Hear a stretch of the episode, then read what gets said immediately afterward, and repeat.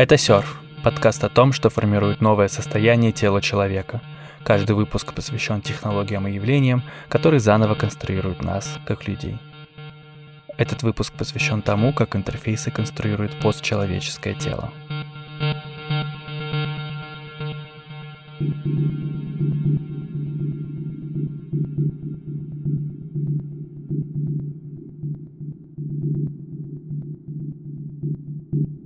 Мы взаимодействуем с интерфейсами каждый день, будь то телефон, ноутбук или телевизор. И обычно, когда в теории цифровой культуры описываются важность и значение интерфейсов, подразумеваются как раз конкретные функциональные устройства вроде экранов, компьютерных мышей и клавиатур. Но этот подход устаревший, потому что современные люди привыкли взаимодействовать с экраном. И сейчас даже дисплей на руке в виде умных часов перестал кого-либо удивлять и быть футуристичной вещью. Поэтому сейчас наиболее важнее и интереснее обращаться к следующему слою — интерфейсам программ и сервисов и исследовать их роль в нашей повседневной жизни.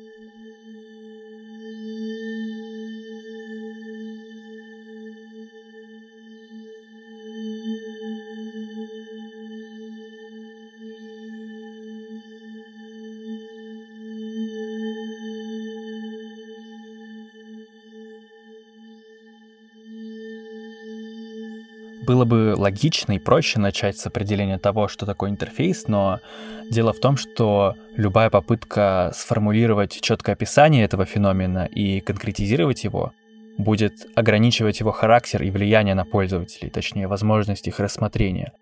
Просто нужно иметь в виду, что интерфейс именно с точки зрения исследований цифровой культуры — это не только графический интерфейс и характер расположения кнопок и надписей в приложении. Важно учитывать это и еще одну вещь. Это то, что философ Александр Гэллоуи называет политическим анализом. То есть исследование тех связей, которые окружают интерфейс и которые он содержит внутри себя. Соответственно, интерфейс — это не только экран, операционная система или карты и показатели здоровья игрока в компьютерной игре. Про это тоже нужно помнить, но не зацикливаться на этом. Как раз-таки теория новых медиа до этого интересовалась исключительно экранами и дисплеями, не обращая, по сути, внимания на процессы, которые происходят не только внутри, но и снаружи. Интерфейс является единственным слоем между пользователем и средой, с которой он взаимодействует, то есть постоянно совершается процесс перехода между реальным и виртуальным, и поэтому наш цифровой опыт конструируется на основе ежедневного опыта. Качестве примера мы можем представить логику графического интерфейса. Это механизмы drag and drop, то есть перемещение объекта из одного окна в другое. Это команды копирования вставки, скроллинг, зумирование пальцами, свайпы. И интересно даже думать о том, что интерфейс — это посредник между телом и технологиями, то есть системой, которой этот интерфейс принадлежит.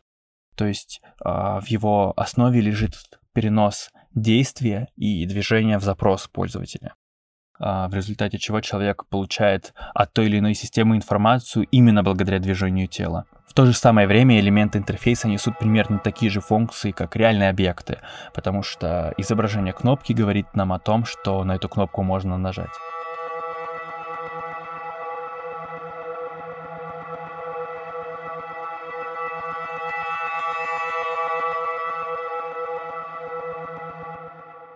Затем на более глубоком уровне интерфейс становится политическим, то есть он берет на себя роль своеобразного аллегорического устройства, которое дает возможность изучать социальные взаимодействия людей в нынешнюю информационную эпоху. Понять эту идею можно, разобрав механику работы многопользовательских онлайн-игр или MMORPG. Чаще всего это огромный онлайн-мир, который включает в себя ролевые игры, сюжетные линии, даже внутриигровые экономические отношения. А, такая игра может быть проинтерпретирована как цифровой мир или специальное программное обеспечение, Но когда включается упомянутое ранее аллегорическое мышление, становится видна политика, функционирующая внутри игры как закрытой системы. Пользователи не просто потребляют мир, который создали для них разработчики, они также сами его конструируют, используя разработанные заранее и доступные именно с помощью интерфейса механизмы, а, внутриигровые действия и социальные взаимодействия, социальные сетевые взаимодействия. И в этом примере интерфейс становится инструментом, который создает политические механизмы внутри игры и рассказывает нам об этой логике. Используя интерфейс, политику и социальные взаимодействия, даже изображение может стать инструментом для конструирования целого мира. Этот мир может даже не иметь отношения к реальности, но рассказывать историю о реальном человеке. А как раз это изучает аргентино-американская художница Амалия Ульман в своей работе «Совершенство и идеалы».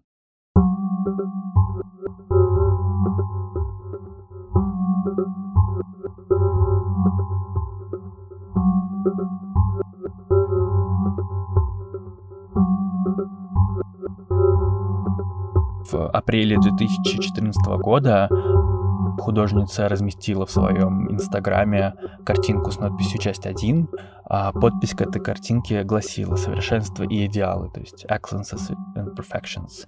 И следующие несколько месяцев художница проводила одноименный онлайн-перформанс на своей странице в Инстаграме. И там Ульман документировала свою искусственную смену имиджа. Она сконструировала образ девушки, которая переезжает в Лос-Анджелес и решает начать новую красивую жизнь. Она сымитировала, что решилась на операцию по увеличению груди и выкладывала в Инстаграм э, свои фотографии в больничной палате с привязанной грудью. Она надевала для этого объемный лифчик и изменяла свои фотографии в фотошопе.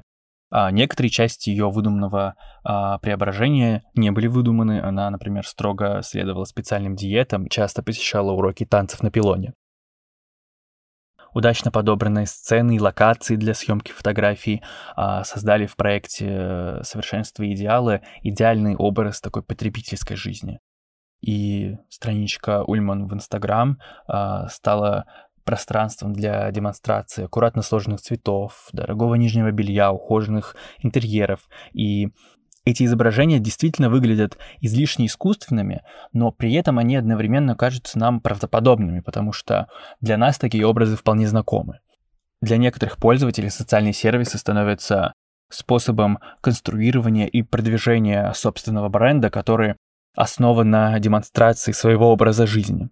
И Амалия Ульман, она действительно сделала многое, чтобы собрать воедино э, образ таких аккаунтов, для чего она использовала специальное описание фотографий, хэштеги, геолокации, определенное время публикаций и контент, который а, может затрагивать какие-то личные темы и демонстрировать эмоции, например, изображение своего партнера или кадры моментов отчаяния. И постановочные фотографии выглядят реальными, потому что мы понимаем, что подобная эстетика в социальных платформах существует, ну или, по крайней мере, существовала раньше в силу того, что проект проходил довольно давно. И Амалия Ульман использует определенные и доступные ей как пользователю инструменты, чтобы создать свое искусственное тело, которое существует только онлайн. Ульман действовала согласно логике интерфейса социальной сети, и она с учетом этого и конструировала свое поведение. То есть она вела так, как принято в сообществе, так же, как нам, например, нужно вести себя на сервере какой-нибудь MMORPG перформанс был э, в конечном счете а, критикой недосягаемых а, идеалов человека, его тела, гендерной репрезентации и социальных ожиданий. А, исторически такие образы распространялись в масс-медиа, что в принципе давало нам возможность их игнорировать благодаря существующему разрыву между, например, моделями и обычными людьми но благодаря э, приложениям вроде Facetune, э, лента в Инстаграме говорила о том, что обычные люди тоже выглядят идеально.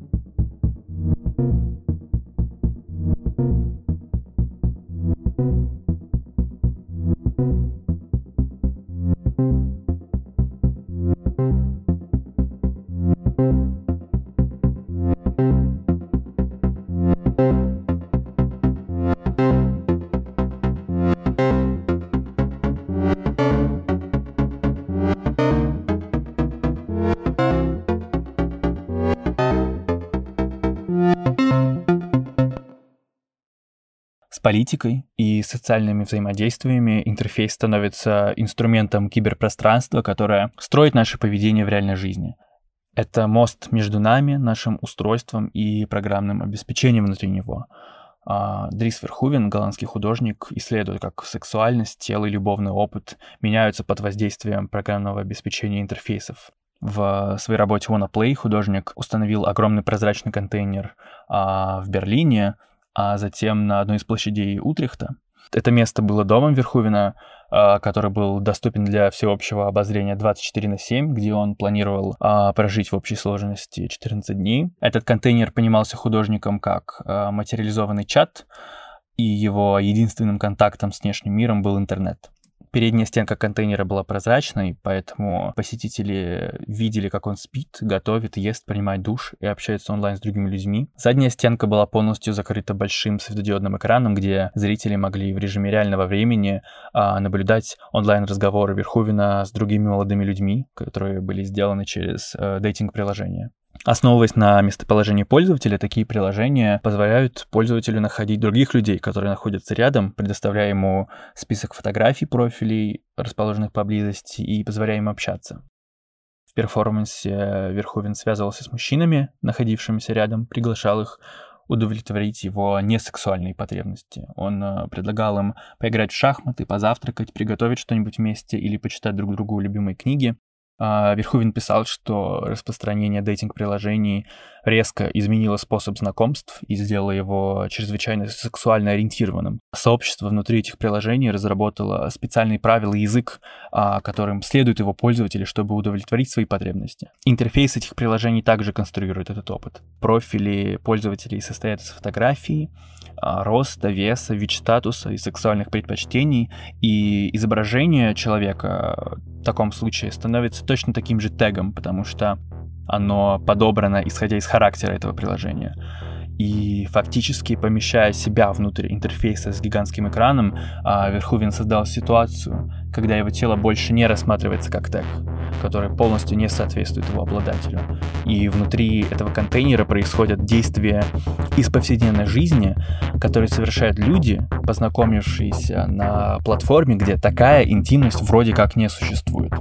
И это наглядный пример того, как интерфейс представляет и несет в себе политику платформы, которую можно увидеть с помощью практик, которые полностью ей противоположны.